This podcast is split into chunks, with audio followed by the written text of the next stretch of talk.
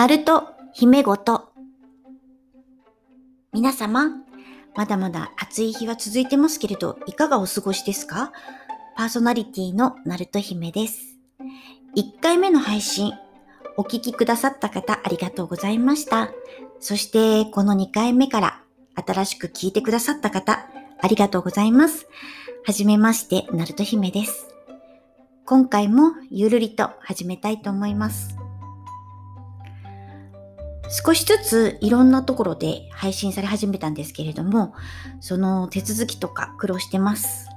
あと、まだまだマイクの音量とかですね、なかなか滑舌も進歩していないんですけれども、先輩パーソナリティのアドバイスなど受けながら、少しずつ改善していきたいと思っています。今日も移動中の方、療養中の方、お仕事の合間、それぞれのシーンでほっこりできますように、どうぞ最後までお付き合いよろしくお願いします。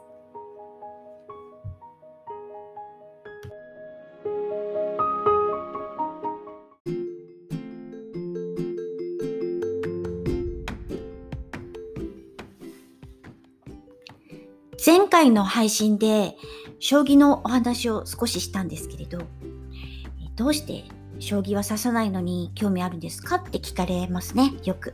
で、棋士が好きなんですってお答えするんですけれど、まあそこはきっと将棋好きな方からはびっくり思われるかもしれないなと思ってます。でも興味を持つって何がきっかけになるかわからないと思うし、私自身は指さないんですけれど、駒の動かし方は知ってます。えー、実はえー、3手詰めが好きです。詰将棋っていうのがありまして、まあ、3手詰め、5手詰め、7手詰めかな？と奇数の、まあ、手数があって、その攻める側、まあ、詰める側ですね、えー、王手を連続して、相手側の玉、まあ、王様を詰ますわけですね。まあどこにもこれ以上動けません、いけませんってところにこう追い詰めるんですね。まあ降参っていう形にするんです。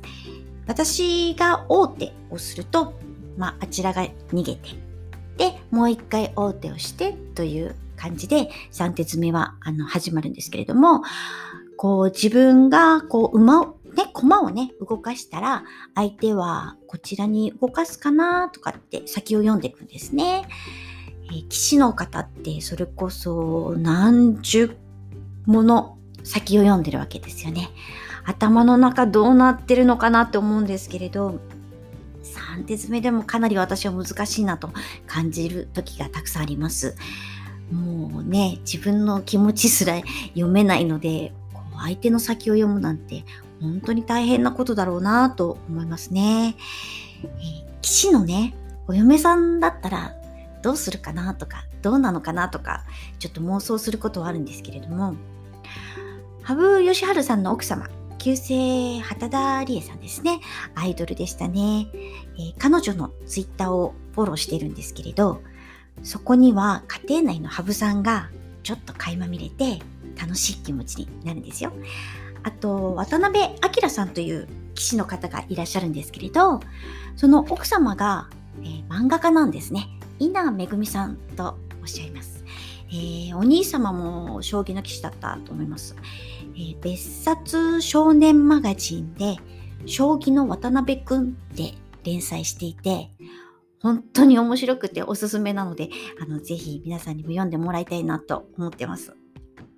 前に、この稲めぐみさんのブログですね、妻の小言っていうのを見つけて、えー、隠れてずっと応援していたんですね。ちょうど渡辺さんが竜王になられてる時で、その竜王戦の賞金でお家を建てて、それが竜王御殿とか言われてるとか、あとぬいぐるみがね、大好きだとか、あんな強い将棋をしているね、裏で違う渡辺さんのお顔を知れるのが、こう、騎士フェッチとしてはものすごく萌えポイントなんですよね。なので、こんな私ですけれど、将棋の騎士の方をこれからも応援したいなと思ってます。また、渡辺さんのお話はしたいなと思ってます。あと他の棋士の方のお話もね、あの、大好きな藤井先生のお話もまたしたいなって思ってます。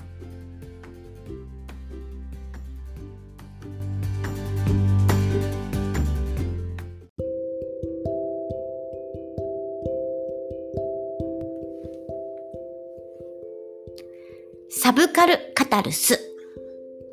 えー、今日はこのサブカルカタルス。この前ちょっと噛んじゃったんでね、練習しました。えー、サブカルを語るコーナーですね。えー、前回は京アニさんの声の形をお話ししたんですね。アニメのね、えー、劇場版ですね。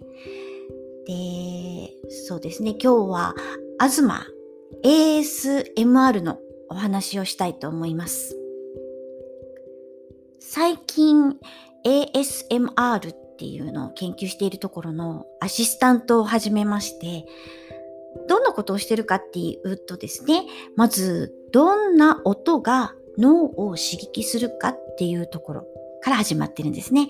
えー、皆さん、こう、脳がゾワゾワゾワってする感じとかわかります？えー、どちらかっっていうと、まあ、いい音の部類に入ると思うんですね。その音を聞くと、リラックスするとか、まあ、脳がゾワゾワするっていうのとリラックスってちょっと対極な気もするんですけど、まあその両方っていうのはすごく大事な要素なんですね。例えば、水の音、チャポチャポとか、あの、獅子落としのコーンって音とか、あと川のせせらぎとか、他にそうだな、海の波の音とか。で、その音を聞くと気持ちが落ち着いたり、一方ではね、涼しさを感じたり、音で脳が刺激されてるっていう感じることありますよね。咀嚼音。うん、最近人気なんですけれど、咀嚼する音ですね。あの、食べた時に出る音です。揚げ物とかをね、口に入れた時のこのサクッてした感じかな？サクッとした音？うん。とか、それをこう、噛んでる時に出る音？まあ、麺類をまあ、すする音も入るのかな？それを聞くと、美味しそうだな？とか、揚げ物カラッと揚がってるな？とか、一番美味しい状態の食べ物が浮かんで、こう感じたりしますよね。なんかあの、唾がちょっと出てきちゃったりとか。もちろん咀嚼音って好き嫌いがあって、音を立てて物を食べるって一応お行儀悪い部類に入りますから、あの音は嫌だなって感じる方もいらっしゃるわけですね。その音って自分の経験してきた事柄と密接につながるんですね。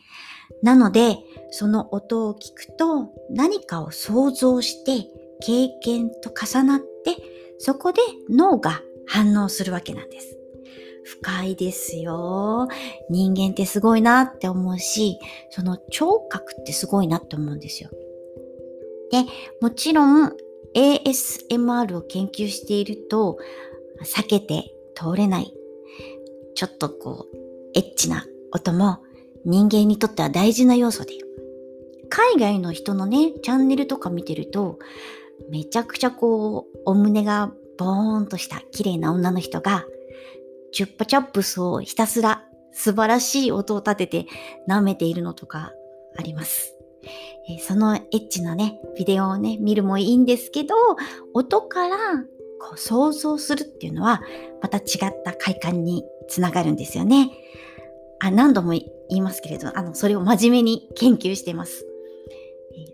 私は自称音フェチで、日常で出る音にとっても興味があります。一番最初にハマった音っていうのは、干渉剤のプチプチなんですね。あれ、潰したくなりません？潰したことある人たくさんいらっしゃると思うんだけどな。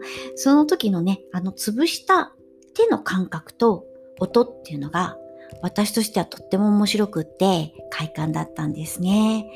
あ、昔、薬師丸ひろ子さんの快感ってありましたね。あら、年がバレるのでやめておきます。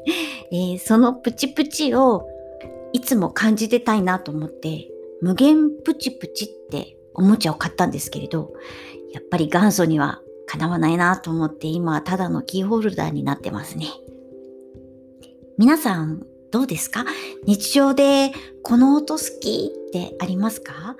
あったら教えてほしいななんか年齢によってもきっと好きな音って違うと思うんですけれど、あ、エッチな音も、まあ、大歓迎です。えー、全然大丈夫です。大人ですから。なんで教えてほしいなその ASMR で使う音作りっていうのも研究してるので、えー、そのあたり、ハッシュタグ、ナルト姫ことで教えていただきたいですね。研究のために。あと、囁き声も、どこでどんなことを囁くと脳が刺激されるとか、言葉の羅列ですね。それもいろいろ試したいなって研究してます。あの、初めて糸電話した時の感覚って覚えてます？あの、ちょっと秘密を共有している感じ？これも脳には刺激的なものと受け止められるんですよね。耳元で、なんて囁かれると嬉しいなとかあったら教えてもらいたいし、私はいい声で普通にお休みって言われたらちょっと嬉しいですね。結構ね、あと ASMR で人気なのはスライムとかですね。こうちょっと粘着質なところ、ね、粘着したものが立てる、うーん、くちゃくちゃっていう音なのかな。あと耳かきも。これはね、リラックスするみたいです。その音作るの難しいんですよ、実は。あの、マイクの性能もなんですけれども、耳かきで使うね、材質、まあ、綿棒を一つとっても硬さとかでね、音は変わるので、こうみんながやってるものだけで音を作るんじゃなくて、違うものでも探したいなと。こう、耳かきをしてもらってるっていう感覚にな感覚になる音作りですね。あと、パソコンのあのキーボード。あのタイプを打つ音、カチカチカチっていうんですね。あれもすごく人気ですね。うん、ぜひぜひ皆様も自分が落ち着く音とか、こんな音好きとか、音にまつわる話あったら教えてください。いや、教えてほしいことばっかりだな。ASMR はね、今 YouTube チャンネルを新しく作るために、えー、多分私は先生のアシスタントでナルト姫で出ると思います。その解説に関しては、まあ、今会議も始まって動き始めてるので、その時が来ましたら、時が来たらお知らせしたいと思います。楽しみに待っててくださいね。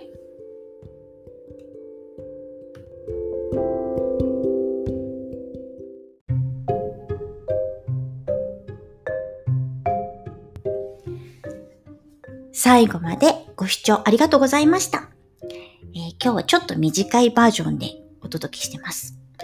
まだまだ慣れてなくて、いろいろとご迷惑かけてると思いますけれども、少しずつ配信もスムーズにいくようになると思いますので、どうぞよろしくお願いいたします。ご意見、ご感想、ぜひツイッターで、ハッシュタグ、ナルト姫ごとでつぶやいていただきたいですし、ナルト姫ことのアカウントもあるので、ぜひフォローお願いします。あと、シーサーブログでコメントも書けるようにしてありますので、ぜひぜひ、いろいろなシーンで番組登録お願いいたします。では、次回の配信まで皆様お体に気をつけてお過ごしくださいね。それでは、バイバイ。